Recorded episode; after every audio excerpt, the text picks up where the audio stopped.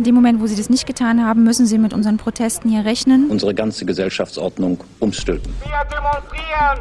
Wir fordern. Rechte auf Bewegungsfreiheit. Wir rufen alle Bürger auf. 40 Jahre politische Kämpfe und soziale Auseinandersetzungen. Aktivisten und Aktivistinnen erzählen. In der Sende- und Veranstaltungsreihe Soziale Bewegung im Dialog. Schön, dass ihr solidarisch seid. Wir sind nicht hoffnungslose Idioten der Geschichte, die unfähig sind, ihr eigenes Schicksal in die Hand zu nehmen. Herzlich willkommen zur Sendereihe Soziale Bewegung im Dialog. Eine 16-jährige Italienerin fährt 1963 mit dem Nachtzug nach Paris und entdeckt dort eine neue Welt jenseits der katholischen Kirche und der christdemokratischen Partei. Ein dunkelhaariger Neunjähriger steht 1957 am Fenster eines Freiburger Flüchtlingsheims und macht Statistiken. Blonde Haare, blaue Augen, eins, zwei, drei. Ihr Leben lang haben sie sich eingemischt, dort, wo sie gerade waren, sind mal auf politischen Bewegungen, mal ganz gegen den Strom geschwommen. Thomas Wald und Fausta Kali haben erzählt. Ein Zusammenschnitt des Erzählcafés, das am 13.06. im Café Capri stattgefunden hat. Hallo, herzlich willkommen zum Auftakt unserer Veranstaltungsreihe Soziale Bewegungen im Dialog. Vieles, was uns heute selbstverständlich scheint, wurde durch Aktivisten und Aktivistinnen erkämpft. Ähm, wenn man denkt an die Anti-AKW-Bewegung, da haben Zehntausende den Bauplatz für das Atomkraftwerk Wühl besetzt in den 70er Jahren. Unsere Vorgängerinnen aus dem Radio haben damals illegal gesendet, um über die Gefahren der Atomkraft aufzuklären. Später gründeten sich sowas wie das Öko-Institut, ähm, der Bund für Umwelt und Naturschutz. Ähm, es gab die Partei Die Grünen, es gab schrittweise, ging sowas in die Institutionalisierung und heute ist sogar die Bundesregierung dafür, äh, die Atomkraft abzuschaffen. Ähm, es ist also so, soziale Bewegungen, Druck von unten wirkt, hat Einfluss auf die Realitäten der Gesellschaft. Der Einfluss wird aber auch oft unterschätzt ein Stück weit, weil man eben dann nur noch die Institutionen sieht. Und schon im Begriff der Bewegung kann man ja sehen, dass es hier nichts Starres ist, nichts Festes, nichts so richtig Vorgegebenes. Ähm, in einer sozialen Bewegung existiert eben nicht die eine Organisation, die vorschreibt, wie der gesellschaftliche Wandel abzulaufen hat ähm, sondern sie besteht aus einer Vielzahl von Akteurinnen, Aktivisten, Menschen, die sich einsetzen. Und deswegen ist so eine soziale Bewegung auch nicht so leicht zu fassen. Es gibt eben nicht die eine Lehrmeinung und dann kann man eben auch nicht eine Geschichte nacherzählen der sozialen Bewegung. Das ist so der Grund, warum wir uns dieses Projekt hier ausgedacht haben. Was wir uns wünschen, ist, dass die Geschichte Einzelner, die jetzt hier da sitzen, ähm, einen weiteren Blick auf soziale Bewegungen möglich machen. Uns geht es auch nicht so um die Frage, wer Recht hat oder was diese oder jene Organisation hier oder da unternommen hat, sondern um die Frage, was die Aktivistinnen umgetrieben hat und heute auch noch umtreibt, ähm, woher sie politisch kommen und auch was sie sich für die Zukunft noch wünschen. Das Erzählcafé soll offen sein, auch für eure Geschichten. Also ähm, wir werden auch immer wieder Raum dafür schaffen, dass auch Leute aus dem Publikum erzählen können. Das ist so eine Idee da, dafür. Ähm, das wird jetzt ein begrenzter Raum sein, aber ähm, auf jeden Fall seid ihr da alle herzlich eingeladen. Jetzt starten wir durch und widmen uns den Geschichten von Fausta Kali und Thomas Wald, beide auf ihre Art schon lange aktiv in der Antirassismusarbeit. Und meine Kollegin Anna Trautwein hier stellt sie Ihnen gleich noch genauer vor und befragt sie zu ihren Geschichten. Genau, vielleicht noch ein Wort. Wir sind ja hier im Café Capri und ähm, das ist auch eine Idee dieser Reihe, dass die ähm, dass diese Erzählcafés immer an Orten stattfinden, die etwas mit der Bewegung zu tun haben. Und auf das Capri sind wir gekommen durch die Inn-Zeitung, weil ähm, das Capri war ein Innort, einer von 23 Innorten, die die Inn-Zeitung vorgestellt hat. Ähm, das Café Capri wird geführt von zwei Brüdern, die in den 70er Jahren aus Italien ähm, nach Freiburg gekommen sind, um hier zu studieren. Es soll kein italienisches, sondern ein kosmopolitisches Café sein. Und wenn ihr da guckt, was da für Zeitungen rumliegen, sieht man auch, dass die überall herkommen.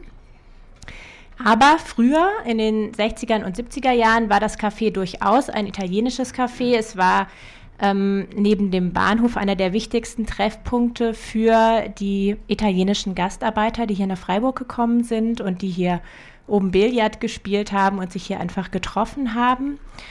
Und hier ist auch der erste italienische Fußballverein in Freiburg entstanden, der Juventus Capri. Und ähm, wir haben auch äh, einen der Mitgründer gefragt, ob er heute Abend kommt. Der ist leider wie alle Menschen außer uns im Urlaub. Aber wenn er gekommen wäre, hätte er erzählt, dass er deswegen auch Automechaniker geworden ist. Und ich finde es eine ganz schöne Geschichte, deswegen erzähle ich sie hier kurz. Nämlich ähm, der Juventus Capri hatte keinen Platz zum Kicken und die haben deswegen immer auf der Sternwaldwiese gespielt und zwar meistens dann, wenn es schon dunkel war, nach der Arbeit. Jetzt ähm, gibt es hier übrigens keine Dings, aber man hört mich trotzdem. Okay. Und ähm, genau, und um, das, um die Wiese zu beleuchten, haben sie immer die Schern Scheinwerfer der Autos ähm, angemacht und ein Auto ist übrig geblieben, immer damit es die anderen überbrücken konnte. Und er, damals 13 Jahre, war eben für diese Überbrückung zuständig und ist danach Automechaniker geworden. genau.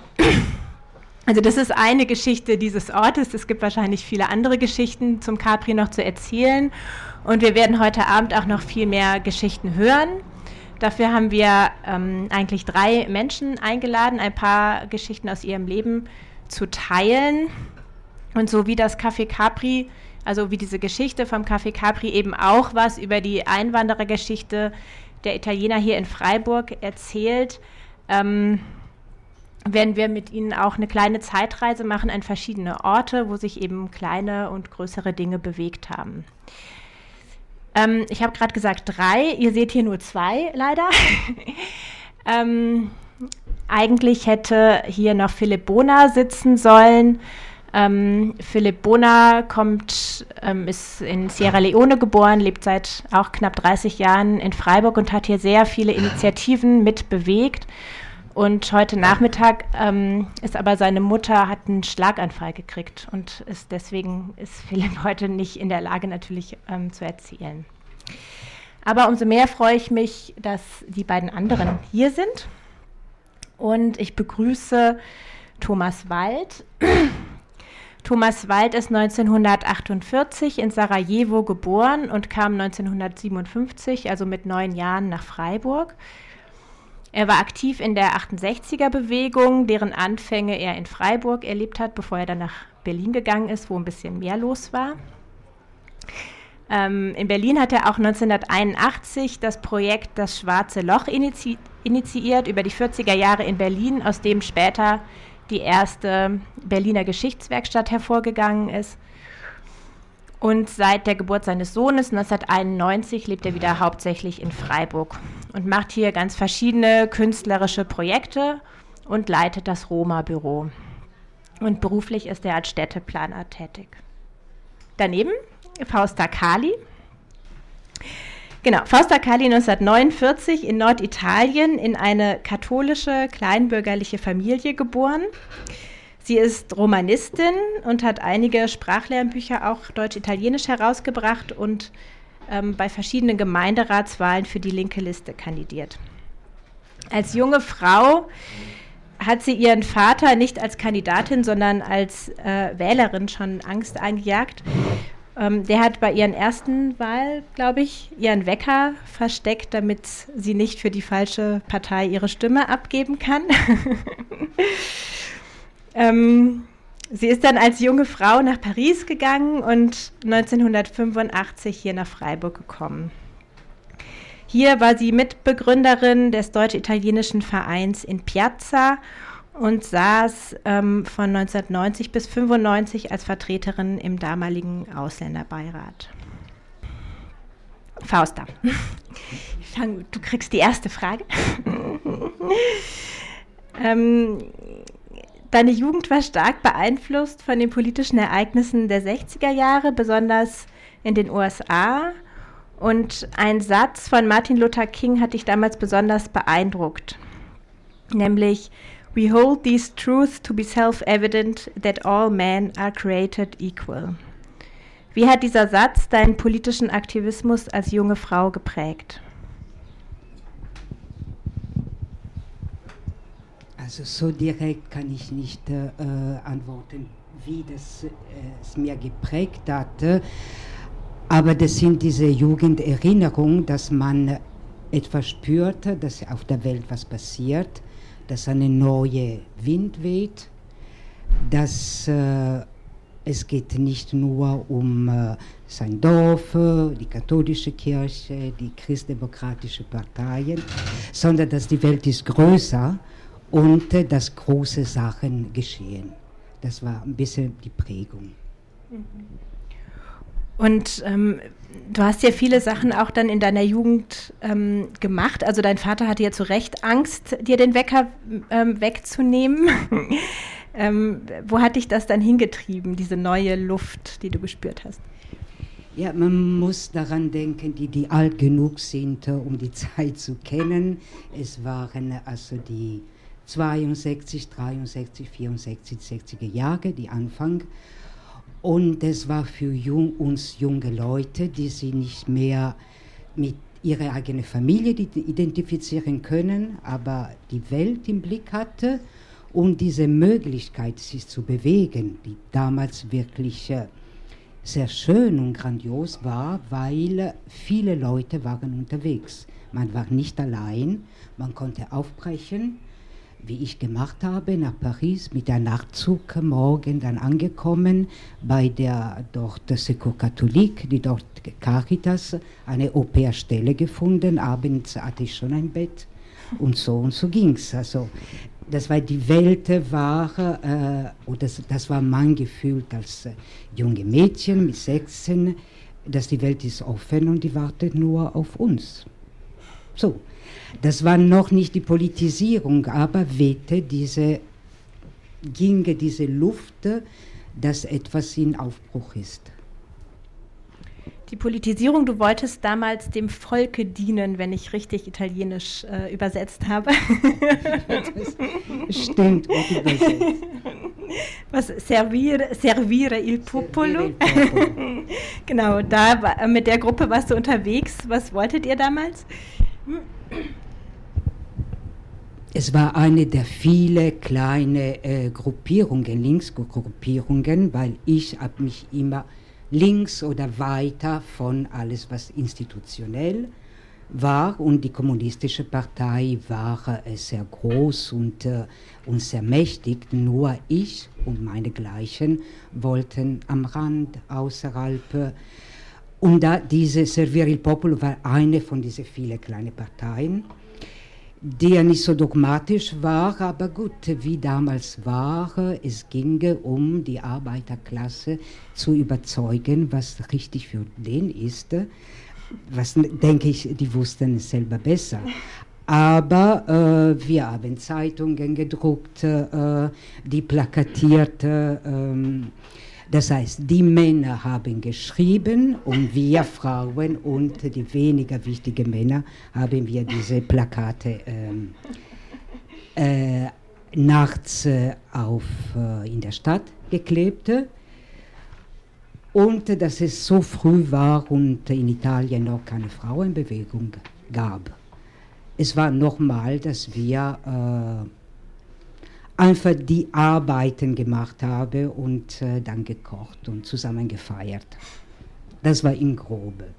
Aber das war unsere feste Überzeugung, wir sind der Arbeiterklasse verpflichtet, sie sich zu öffnen für diese kommende Umwälzung, Revolution, Änderung, was halt äh, hätte nach unserem Sinn passieren sollen was dann nicht passiert ist. Thomas, du bist als kleiner Junge nach Freiburg gekommen. Und zwar ähm, in das damalige sogenannte Landesdurchgangslager ähm, in der Idinger Straße in der Nähe vom heutigen Seepark, wo Flüchtlinge, vorwiegend Deutsche aus den sogenannten ehemaligen Ostgebieten untergebracht waren. Was ist deine prägendste Erinnerung aus dieser Zeit?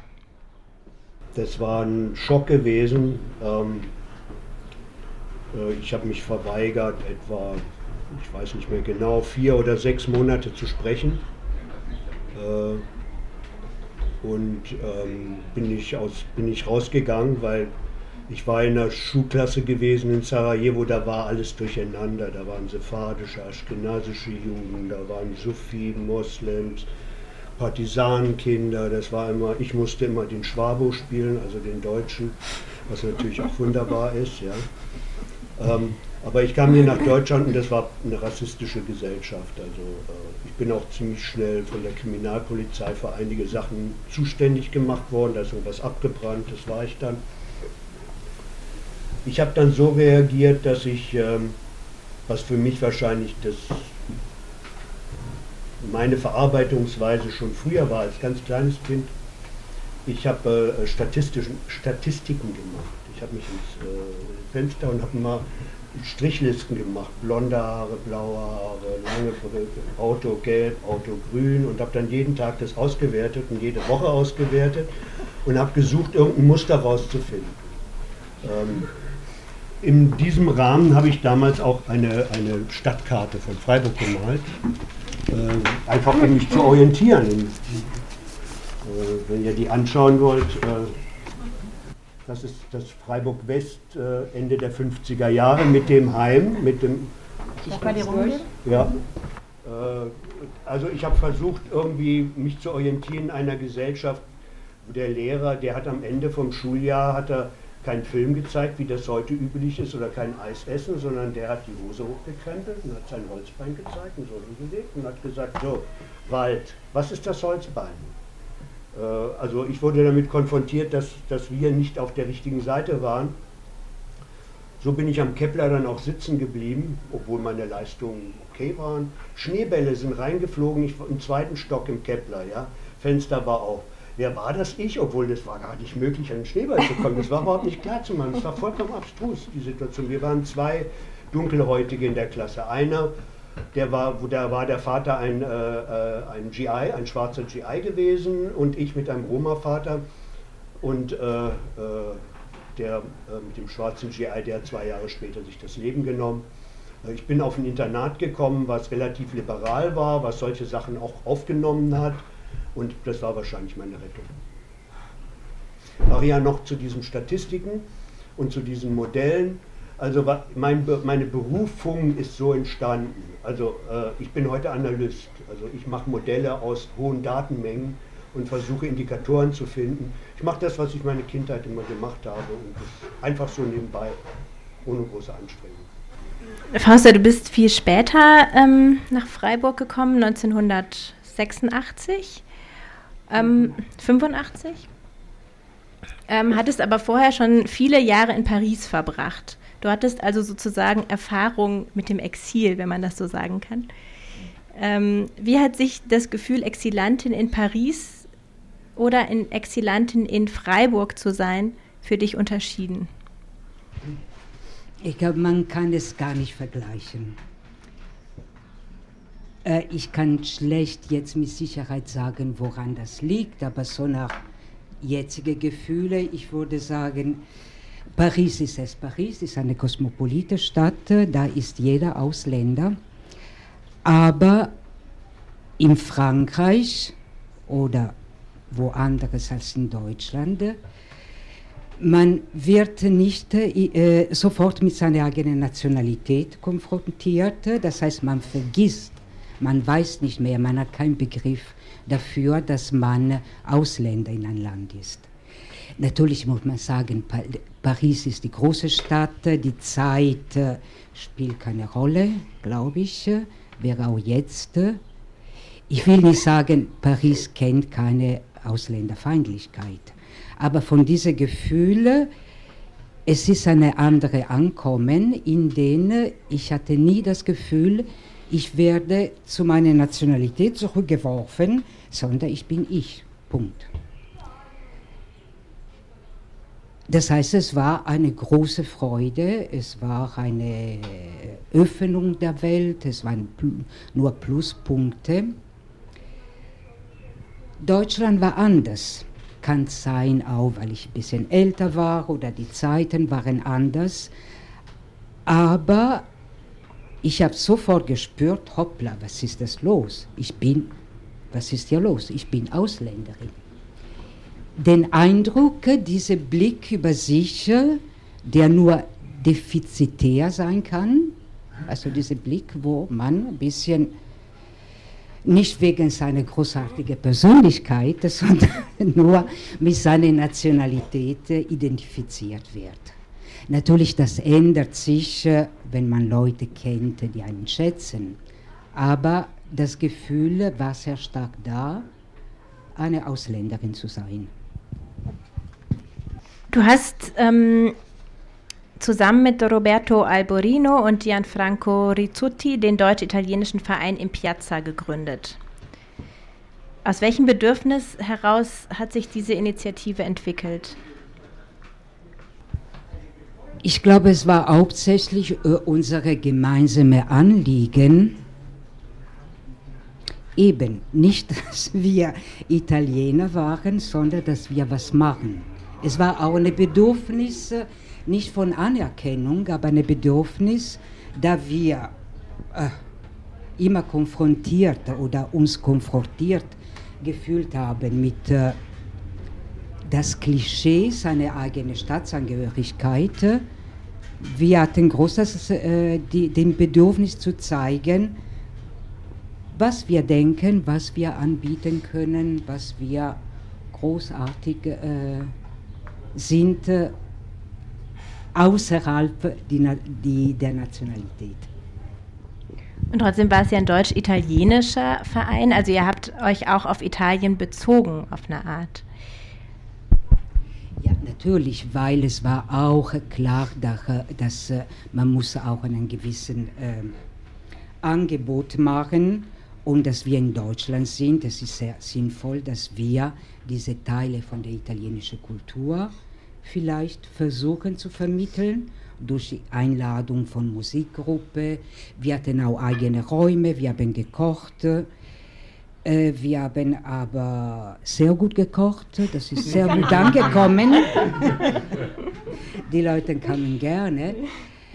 Und die kulturellen Angebote waren immer der Versuch zu sagen, es gibt nicht nur was man hier kennt. Es gibt eine größere Vielfalt äh, und viel größere Facetten in einem anderen Land als äh,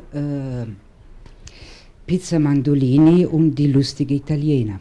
So, es war einfach ein Bedürfnis. Die 60er und vor allem die 70er Jahre sind in Italien sehr bewegt. Sie sind nicht da, wo einiges in Italien meine ich, passiert. Wie ist dieses Gefühl? Also die 60er und 70er Jahre war ich immer wieder in Italien, aber hauptsächlich in Frankreich. Und ähm, wie ich vorher versucht habe, das plastisch zu machen, da hat für mich keine Rolle gespielt, dass ich Italienerin war. Das heißt, die Ereignisse in Frankreich oder die Ereignisse in Spanien, die in Frankreich sehr nah lagen, weil ich war auch oft in Südfrankreich. Das heißt, äh, der Frankismus äh, oder die ähm, Arbeiterbewegung äh, in Frankreich hat mir, äh, war für mich sehr wichtig. Es war mir klar, was in Italien passierte. Aber es war mir genauso wichtig, äh, die äh, gegen die Exekutionen der Anarchisten durch Franco oder äh, teilzunehmen an den großen Demonstrationen von der Stallarbeiter in Frankreich genauso wichtig äh, als was in Italien passiert ist. Ja, da ist eine kleine Geschichte, die vielleicht auch interessant ist. Zwar vielleicht kennen von euch einige Salicina. Kennt jemand von euch Salicina? Salicina ist äh, 67, 68, 69 entstanden aus dem Bedürfnis, die Berliner, die Mailänder, die Pariser äh, Revolutionäre einen Ort zu geben. Salicina ist direkt am Kamm, am Pass, dass man direkt über die Grenze rüber kann, Rückzugsort hin und her. Feltrinelli hat das Geld gegeben, Pincus hat die Logistik gemacht und die, äh, ich sage jetzt, die Genossen haben äh, aus Mailand, Paris und Berlin das aufgebaut. Das gibt es heute noch. Heute ist es ein selbstverwaltetes Ferienzentrum. Damals war es äh, äh, der Logistikpunkt der, der Linksradikalen in Europa gewesen. Ähm, ja, es waren auch zwei, drei Freiburger, glaube ich, im Anfangsphase dabei. Vielleicht leitet das auch ganz gut über ähm, zu deiner ersten Phase der Politisierung. Das war auch 1968. Nee, vorher. In den Vor Vorgängen der 68er, kann man das so sagen? Jedenfalls, du hast gesagt, dass ähm, diese Bewegung der Moment war, wo du dich zum ersten Mal in Deutschland wirklich angekommen gefühlt hast. Was hat dieses, was hat dieses Ankommen damals so erleichtert in der Bewegung? Also ähm, ich mache mal ein, ein, bisschen einen größeren Schlenker. Es gab Anfang der 60er Jahre hier ein Phänomen und zwar, dass beim Lazzarini äh, am Münster, das war damals noch ein Parkplatz, der war vollgeparkt, ja, die ganze Innenstadt war äh, runtergekommen, muss man sich vorstellen. Die B3 und die B31 hatte die Kreuzung am Bertholdsbrunnen. Also es war einfach eine andere Stadt, die war halb so groß. Aber auf jeden Fall an diesem Lazzarini-Platz gab es auf einmal das Phänomen 61, 62. Auf einmal standen jeden Nachmittag nach dem Unterricht 100, 200, 300 Schüler einfach so nur rum. Ja, die standen einfach so rum. Und man hat sich dann dazugestellt, man ist dann wieder weggegangen. Also es war so, als ob irgendwie äh, ein Ort fehlte. Und ähm, äh, das ging dann auch, äh, das machte dieses Gefühl, dass wir alle innerlich das Gefühl hatten, emotional ist totale Leere und keiner redet darüber, was wirklich ist. Die ersten politischen Sachen hier in Freiburg, das war der Ostermarsch. Das war schon 60, 61, 62. Am Anfang war das ganz christlich. Und 63, 64 gab es dann einen hinteren Block, ja, das waren die Vietcong-Leute, ja, also das waren wir mit langen Haaren und haben dann äh, Ho, Ho, Ho Chi Minh und der Pfarrer vorne, der sagte, ruhig, ruhig, ja. Das, äh, der Ostermarsch war, das war die ersten politischen äh, Erscheinungen, die es hier gegeben hat. Und der erste große manifeste Auseinandersetzung war der Streik gegenüber den Fahrpreiserhöhungen mit der Besetzung von Bertholdsbrunnen. Ähm, ja. Gut, das ist die, um einmal einfach so die, die, die, die Folge ein bisschen darzustellen. Ja, ähm, für mich war in dieser Bewegung auf einmal aufzugehen und ein gemeinsames Ziel zu haben. Ich war für mein Gleicher, ich war nicht immer der Fremde. Also vorher war ich immer der Fremde, der anders aussieht, der ein, ein anderes Deutsch sprach. Ich sprach das Deutsch der 20er Jahre, der Intellektuellen aus Berlin. Das war, die, war zu Hause üblich. Die sagten, was redest du denn? Auf einmal war ich ein Gleicher wir hatten gleiches Ziel. Ja, wunderbar. Dann kam dazu, ich war nicht der Einzige, es gab noch die, es gab eine ganze Menge iranische Studenten, die damals äh, äh, aus der iranischen Situation hierher gekommen sind, Harun Faruqi zum Beispiel in Berlin. Es gab eine ganze Szene daraus, die dann also sich schon in der 68er Bewegung, wo eine Vermischung entstand. Und es war wie eine Befreiung. Es war auf einmal, war ich zu Hause, aber vorher nicht. Ich habe dann im Internat gelebt und da lebt man ja sehr eng zusammen und kennt sich auch sehr genau. Und der, der Movens, woraus wir uns bewegt haben, war diese unglaubliche emotionale Betonlandschaft, die die Eltern hinterlassen haben. Und wir auf einmal ganz vorsichtig miteinander gesprochen haben, du, was war bei dir und was war bei dir? Und ja, meiner war Justiziar für die Kruppwerke und so. Und dann das, und dann eben halt Mädchen-Jungs. Äh, das war also diese beiden Sachen. Die, es waren im Grunde genommen, waren das gar nicht so politische Sachen, sondern es war mehr eine innere Emotionalität, die sich auf einmal füllte und dann kam die Musik dazu, die das genau ausdrückte. Und dann die Bomben, die Bilder der Bomben über Vietnam, die werde ich nicht vergessen. Das, waren, das kam dazu, aber das waren nicht die der Movens. Ja? Also es scheint ja echt ganz viele Sachen zu geben und nicht nur eine intellektuelle Überzeugung. Du hattest auch erzählt, dass äh, die große Liebe zu Bob Dylan dich damals auch bewegt hat, Fauste. Ja, das würde ich die äh, zu den politischen Aktivitäten dazu zählen. Bob Dylan äh, absolut zu lieben, finde ich. Das war die Fortsetzung von dieser ersten jugendlichen Gedanken, äh, irgendwie die Bürgerrechtsbewegung in, in der USA. Dann kam Bob Dylan und dann war, äh, ja, ich finde, es war eine politische sehr aktive Zeit, die Beschäftigung mit Bob Dylan. Noch was zu Freiburg. Äh, möglicherweise war der erste linke Buchhandel, die erste linke Buchhandlung in Freiburg gewesen. Das war der Hartmut Kaspari, vielleicht kennen ihn einige noch. Ähm, und zwar, das war in der Konviktstraße. Da war das noch nicht alles saniert, so aufgemotzt wie heute, sondern da waren das noch normale Häuser, wo hinten drin die Handwerker ursprünglich waren. Also so mit, mit, mit aus Holz und so. Und da war auf der rechten Seite war der erste linke Buchhand, die erste linke Buchhandlung von Freiburg, wo auch gedruckt wurde, also Raubdruck, Raubdrucke, hauptsächlich von Emotionalität, von Psychoanalyse und Sex. Das waren die, Haupt, die Hauptgeschichten, die am Anfang überhaupt ein Interesse und getragen haben.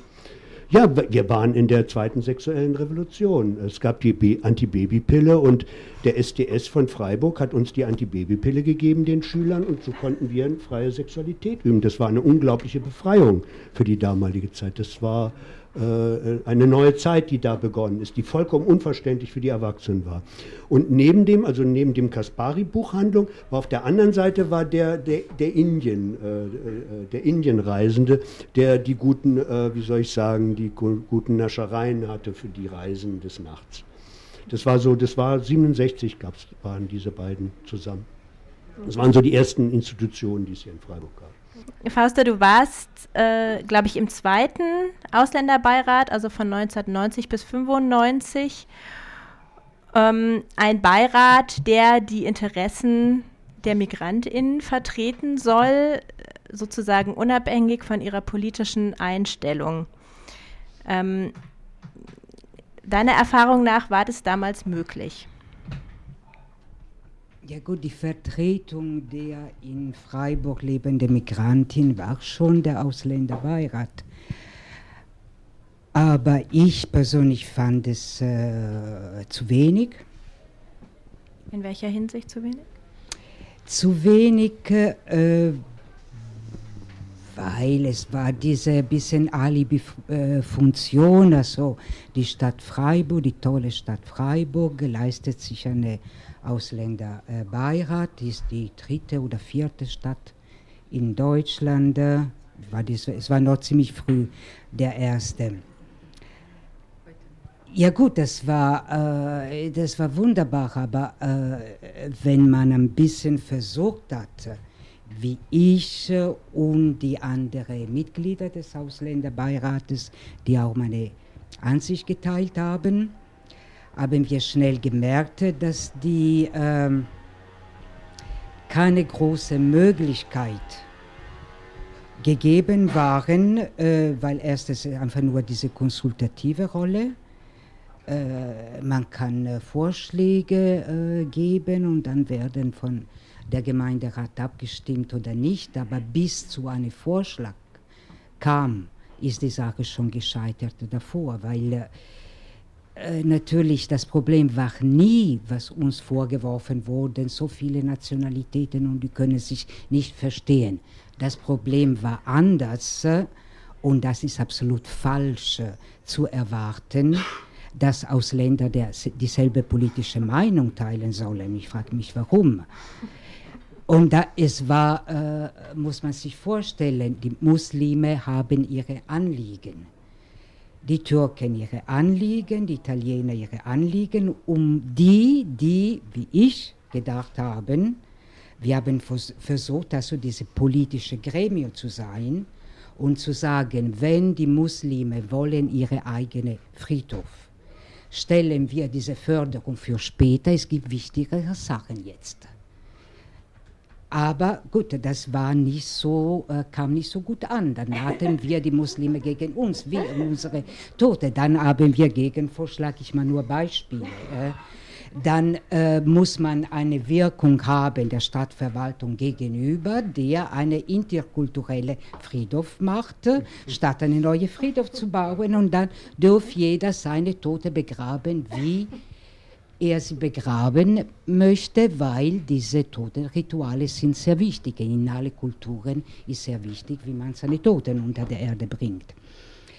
An solche Sachen sind man ständig gescheitert, weil äh, das war nicht möglich, als politische Gremium zu arbeiten. Mhm. Ihr habt trotzdem ja auch, aber du hast erzählt, ihr habt trotzdem politische Bündnisse geschlossen, die aber dann gar nicht auf Grundlage von Nationalität geschlossen wurden.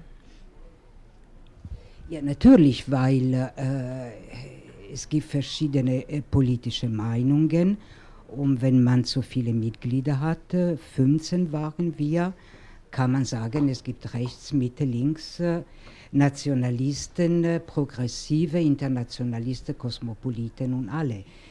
Und äh, natürlich die Arbeit war der Versuch, zerstrittener innen, konsensfähig nach außen, weil man musste konsensfähig nach außen, aber es hat uns so viele Mühe und so viele Nerven gekostet, da keine keine großen Resultate irgendwie die das Ganze gegeben hat. Die einzige Arbeit, wo ich denke, da hat sich gelohnt, obwohl es waren wirklich winzige kleine Schritte, was da gemacht werden müssen. Es war innerhalb der Kommissionen, die von den Ausländerbeirat äh, initiiert wurde. Ich war in der Flüchtlingskommission und trotz den vielen Schwierigkeiten, den Konsens zu finden mit Sozialarbeitern der Wohlfahrtsverbände, haben wir in kleinen Schritten ein bisschen für die Lage der Flüchtlinge in der Heime was erreicht. Aber wirklich kleine Schritte. Aber dann habe ich gelernt, sehr bescheiden zu werden, habe ich gelernt, konsensfähig zu werden, habe ich gelernt, Geduld zu haben. So halt. Eins dieser äh, Geduldproben äh, war, dass ihr versucht habt, Briefkästen durchzusetzen in den, in den Flüchtlingswohnheimen. Kannst du den Prozess und die Widerstände, die das, gegen die ihr da angehen musstet, ein bisschen beschreiben? Was hat es gekostet, Briefkästen anbringen zu lassen? Ja, man muss sich vorstellen, dass äh, in einem Heim, wo Leute Asylbewerber sind, äh, entweder Duldung seit acht Jahren äh, leben. Damals, die dürfen nicht, äh, die Kinder durften nicht in der Schule. Die haben nur mit Essenbons äh, Lebensmittel einkaufen können. Kann man sich vorstellen, dass es irgendwie, man muss sagen, schauen, wie man diese Lebenslage vielleicht verbessert. Und wir hatten wir waren oft da, wir haben mit den Leuten gesprochen und haben wir festgestellt, Briefkasten sind für den lebenswichtig. Das aber ein Hausmeister kann sowas nicht verstehen, weil geht von einem anderen Bedürfnis aus. Das erste Post verteilen ist unmöglich, weil die Namen sind irgendwie so unverständlich. Wir haben versucht zu sagen, aber ein Hausmeister innerhalb einer äh, so Einrichtung muss genügend kulturelle Kompetenz äh, erworben haben und ausländische Namen zu entschiffern, eine von den anderen zu unterscheiden und dann äh, die auf Zettel zu schreiben und die Briefkasten. Nur das war unmöglich, weil dann der andere Argument war, aber sie machen alles kaputt weiß man, ja, wenn man etwas nicht will. Und äh, von den Wohlfahrtsverbänden haben wir auch keine große Unterstützung, weil von ihren sozialarbeiterischen äh, Sichtweise, ich, die hatten auch keine große Vertrauen. Mhm. Aber wir haben erreicht, dass in der Bezirksstraße Briefkasten. Nach wie vielen Jahren? Oh, ein Jahr hat es gedauert oder vielleicht zwei. Okay, Thomas, was möchtest du noch aus den 60er Jahren erzählen? Am Anfang war es eine spontane Bewegung, die nachher zerfallen ist in die verschiedenen K-Gruppen. Und in den verschiedenen K-Gruppen entstand, bestand einfach Antisemitismus. Äh, äh, das war ein Faktor, der ging durch. Also ich hatte damit ziemlich zu kämpfen. Äh, äh, ich komme aus einer, meine Mutter ist äh, Jüdin aus Berlin, aus einer langen alten Familie dort. Und das kam dann hin raus und das ging nicht. Gut. es waren nicht alle, aber das war ein Faktor. Der andere Faktor war, der wichtig ist, dass auf einmal, wir haben, wollten uns ja kümmern um die Arbeiterbewegung, aber wer streikte? Es streikten die ausländischen Arbeiter. Also wir hatten auf einmal mit den Aus und ich konnte, weiß nicht, Serbokroatisch und so. Und ich hatte dann in, bei Siemens in Berlin haben die ausländischen Arbeiter gestreikt. Und das Köln kennt jeder vielleicht, der ein bisschen mit der Geschichte zu tun hat. Fortwerke Köln, da waren, das waren einfach die italienischen und die äh, griechischen Arbeiter, die dort an der Spitze waren. Und das hat auf einmal die Situation vollkommen verändert. Äh, auch, für die, auch für diese Gruppen. Und letztendlich dazu geführt, dass die Gruppen marginal wurden und unbedeutend. Äh, das, diese beiden Faktoren, die wollte ich doch wirklich noch sagen, weil man kann einfach nicht an den 68er Jahren vorbeigehen, gerade deswegen nicht, weil das war der Drehpunkt, wo, die, wo eine neue Gesellschaft in Deutschland entstanden ist, atmosphärisch. Äh, die 50er Jahre, man muss sich das vorstellen, das gab keine, keine Eiscafés, Tische draußen. Also man saß nirgends draußen. Die einzigen, die draußen sahen, waren die Sinti, die gebettelt haben. Da gab es nicht wie heute an der Dreisam äh, äh, ein reiches, vielfältiges Leben. Das war, äh, das war unmöglich. Das war, das war tabu.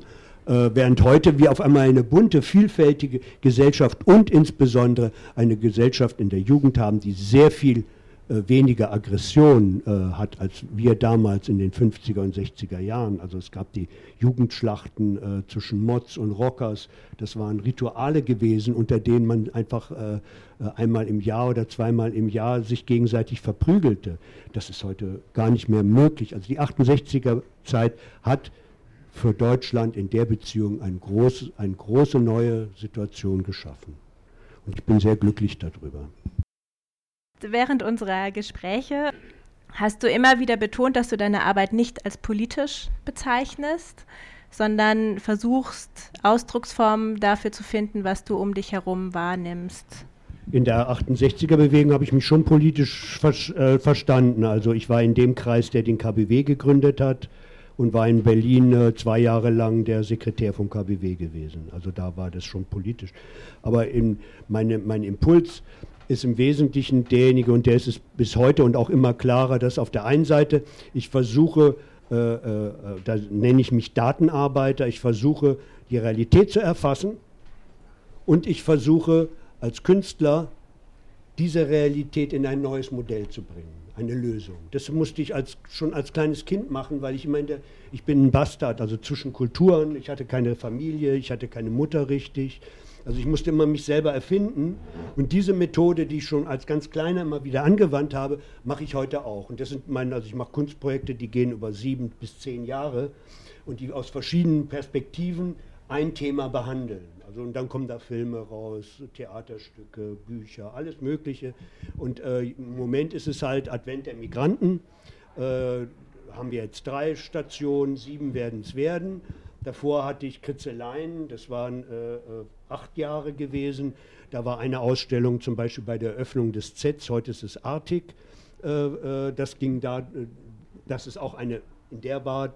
Und dann, wie, vor, wie, du vorhin schon sagtest, das Schwarze Loch äh, Berlin in den 40er Jahren. Das war eine Ausstellung gewesen, die erstmals inszenatorisch versuchte, die Multiperspektivität verschiedener Geschichten in diesen Raum zu bringen.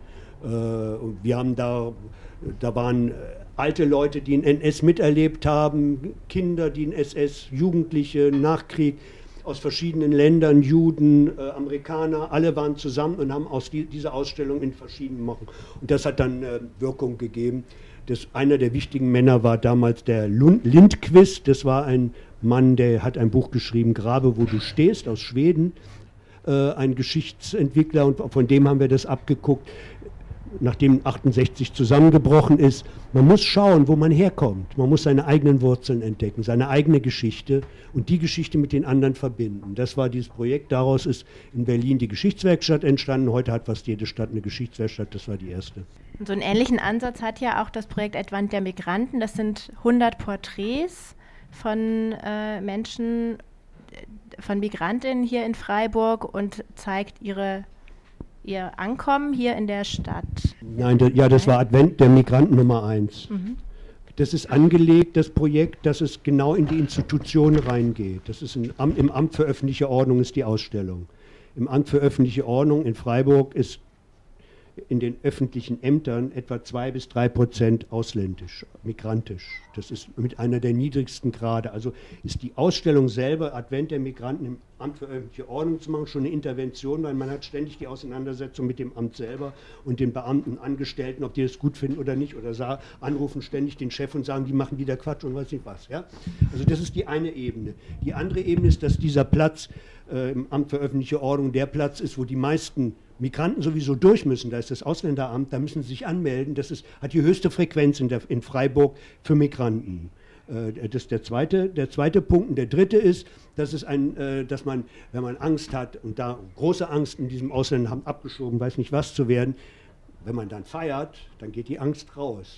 Und äh, wir haben dann also für jede Advent bis jetzt da gut gefeiert.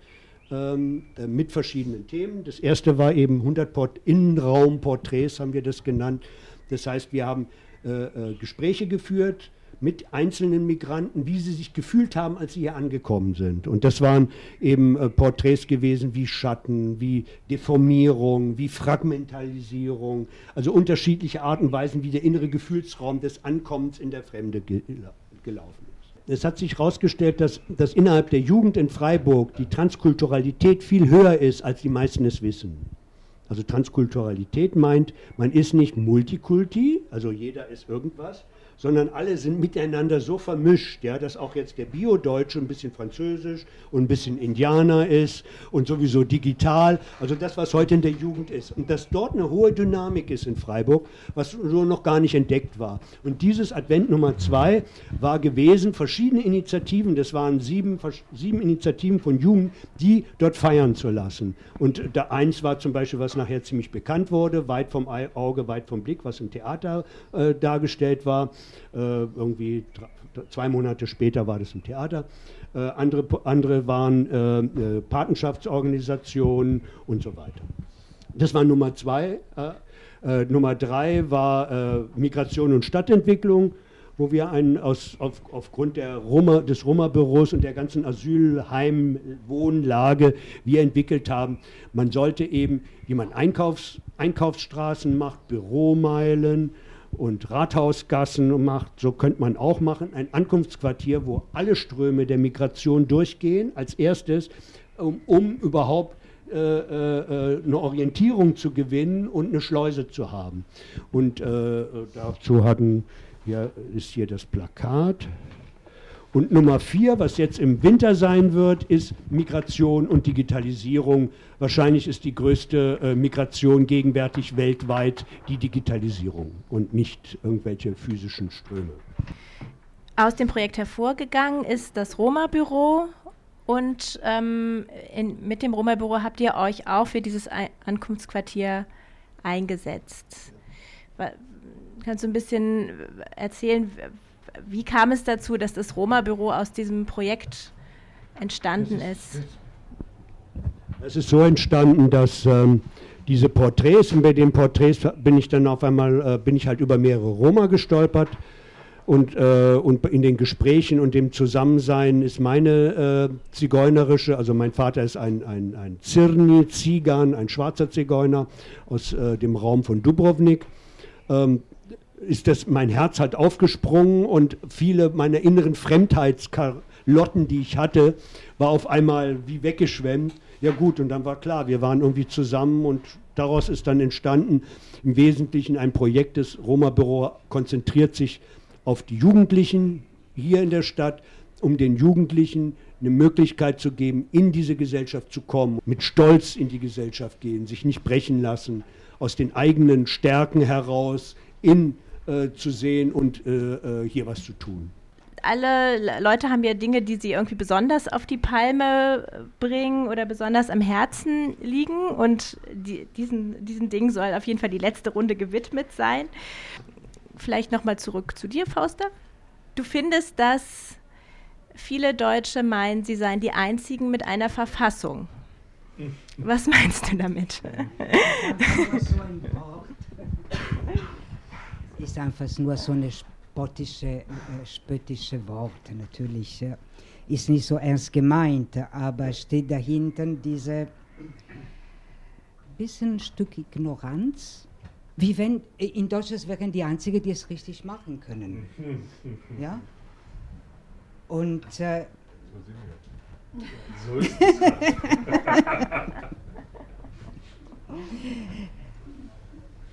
Und das kann wahnsinnig nerven.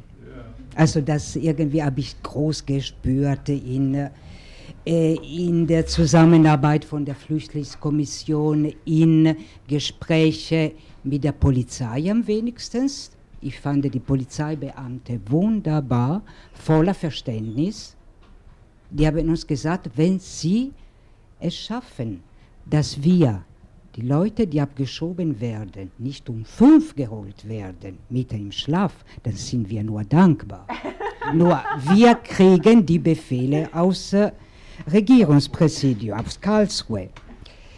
Die Gespräche auf dieser Ebene, Regierungspräsidium, Stadt Freiburg, es ist so tatsächlich so, wie wenn nur die Deutsche eine Verfassung hätte. Die anderen sind alle wild, die haben keine Verfassung, die wissen nicht, was sie machen.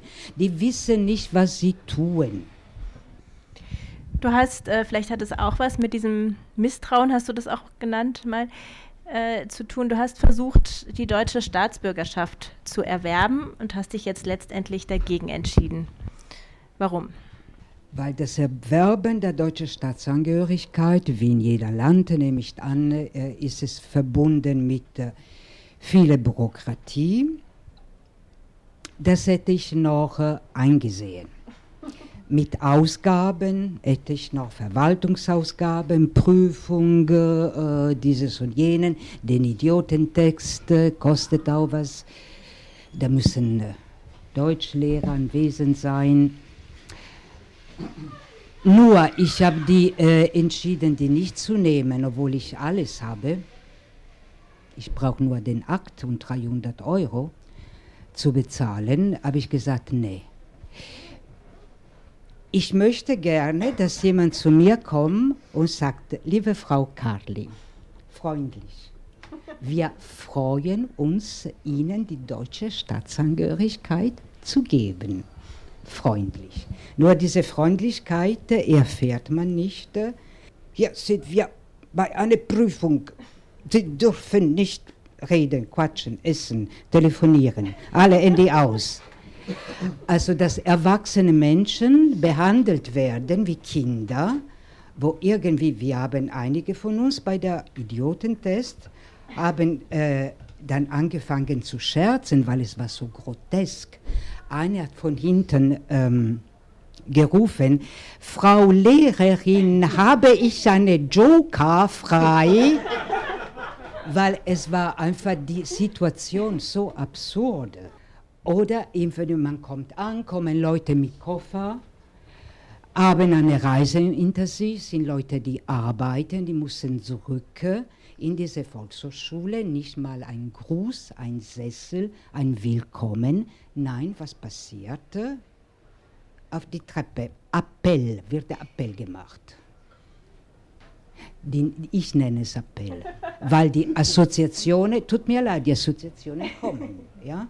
Und es ist hässlich, dass man erwachsene Menschen, die hier arbeiten, die hier, hier Steuer zahlen, die hier irgendwie bereichern, wie die dumme äh, Worte, ich weiß nicht, woher kommt, wir bereichern äh, irgendwas, ich weiß nicht, was soll man bereichern, äh, so behandelt werden. Das ist für mich unverständlich. Warum nicht eine freundliche Geste, eine Geste und ein Wort des Willkommens? Thomas, ganz am Anfang haben wir einen Stadtplan von dir gesehen. Genau, wo ist der? Als wieder sicher zurückgekommen. Du hast, äh, haben wir auch schon mitgekriegt, in verschiedenen Städten auch gelebt und interessierst dich dafür, wie Städte sich organisieren. Ähm, wir sitzen jetzt hier so in einem schönen kosmopolitischen Café. Ähm, draußen fließen die Bächle und wenn man über den Augustinerplatz flaniert, könnte man Freiburg für eine sehr schöne Stadt halten, in der sich alle Menschen wohlfühlen. Oder? Hm, Freiburg ist so eine Puppenfallerstadt. Die meisten denken, das sei alles draußen original. Das ist überhaupt nicht original. Das ist zweiter Aufguss. Das Münster ist original, obwohl schon dreimal wieder neu aufgebaut ist. Aber das ist das Einzige, was hier relativ original ist. Auch die, auch die Viere, ja, oh Gott, die Viere, ja. Die Viere, das ist Investmentbau. Das waren GmbH, große Baufirmen, die haben das mit Katalog gebaut. Äh, äh, die werden erst, die Vire wird jetzt erst individualistisch, wo diese Teile, die man vorher im Katalog bestellt hat, also die verschiedenen äh, Draperien, die man jetzt nachmachen muss. Jetzt wird es überhaupt, ist in, vorher ist es einfach Investmentbau für äh, wohlhabende Hamburger und Bremer, die wegen der Cholera vor 110, 120 Jahren hier nach Freiburg gekommen sind. Ja? Äh, Freiburg ist so, so süß im Marketing nach außen. Äh, äh, was mich ähm, wirklich öfters aufbringt, ist diese Geschichtsvergessenheit. Freiburg ist wohl die einzige Stadt, die bis die noch 1862 und da hat Baden als letzte Stadt in Deutschland, also letzte Land in Deutschland, die äh, Residenzfreiheit für Juden beschlossen. In Berlin waren das 300 Jahre vorher schon normal, aber in, in Baden eben erst 1862. Äh, Freiburg hat seine Mehrheit seiner Geschichte, die Juden hier nicht in die Stadt gelassen, sondern sie haben, das ist das Eigentümliche, viele werden das wissen, in Breisach, in Emmendingen, in Sulzburg, überall gab es kleine jüdische Gemeinden, aber nicht in Freiburg. Äh, 1862, als dieses Gesetz äh, herausgekommen ist in Karlsruhe vom, vom, vom, vom damaligen Parlament, ähm, war hier in der Bürgerschaft äh, äh, äh unter den Kaufleuten äh, Unterschriftensammlungen, dass das nicht ginge. Leute, die 48, aus der 48er Revolution waren in der Regel Antisemiten gewesen. Rottek, Zasius, äh, äh, lest diese Schriften. Es sie haben, also diese Geschichtsvergessenheit, die, die finde ich, das die gleiche Ebene auch gegenüber den Sinti. Freiburg kann sich gut verkaufen, aber es hat die niedrigste Rate, wie ich vorhin schon sagte, an, an, an, an Angestellten, Polizisten, Lehrer. Also ich kenne Lehrer türkischen Ursprungs, die gehen nach Basel jeden Morgen unterrichten, weil sie hier keine Stelle bekommen haben. Äh, es ist ganz eigentümlich. Ich verstehe es bis heute noch nicht, woran das liegt, weil auf der einen Seite wird, wird äh, alles dargestellt, ja, die Stadt ist super, das ist eine Multi-Vielfalt, es wird viel Geld ausgegeben für Broschüren und wie toll das ist. Ähm, äh, Dallmann ist da wirklich, verkauft, verkauft die Stadt gut, aber in, der, in dem Prozess, zum Beispiel das Amt für öffentliche, äh, das äh, Büro für Migration, ja, das hat keine Bedeutung. Das ist, ein, das ist, wie soll ich sagen, das ist ein Wurmfortsatz. Es, hat, es müsste ein Amt sein, wie es in jeder größeren Stadt in Deutschland mittlerweile ist. Warum? Ist mir auch noch, weiß ich auch nicht, aber vielleicht verändert sich das ja. Als letztes würde ich noch gerne sagen, eine Sache, die irgendwie tragisch ist. Also Sarajevo, was in den 40er bis 80er Jahren eine der lebendigsten multikulturellen, multiethischen Städte äh, auf der Welt gewesen ist. Heute ist sie äh, äh, bosnisch, Islam, Monokultur. Äh, sehr traurig. Und Freiburg, was in den 50er Jahren noch so Monokultur war, heute ist sie so lebendig, dass es eine Freude ist. Allerherzlichsten Dank an die beiden Erzählerinnen.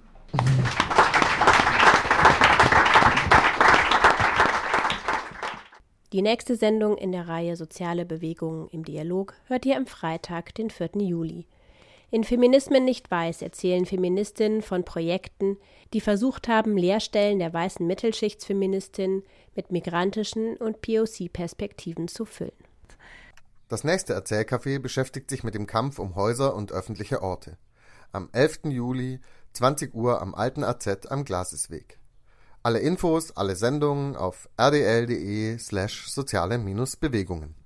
In dem Moment, wo Sie das nicht getan haben, müssen Sie mit unseren Protesten hier rechnen. Unsere ganze Gesellschaftsordnung umstülpen. Wir demonstrieren Wir fordern. Rechte auf Bewegungsfreiheit. Wir rufen alle Bürger auf. 40 Jahre politische Kämpfe und soziale Auseinandersetzungen.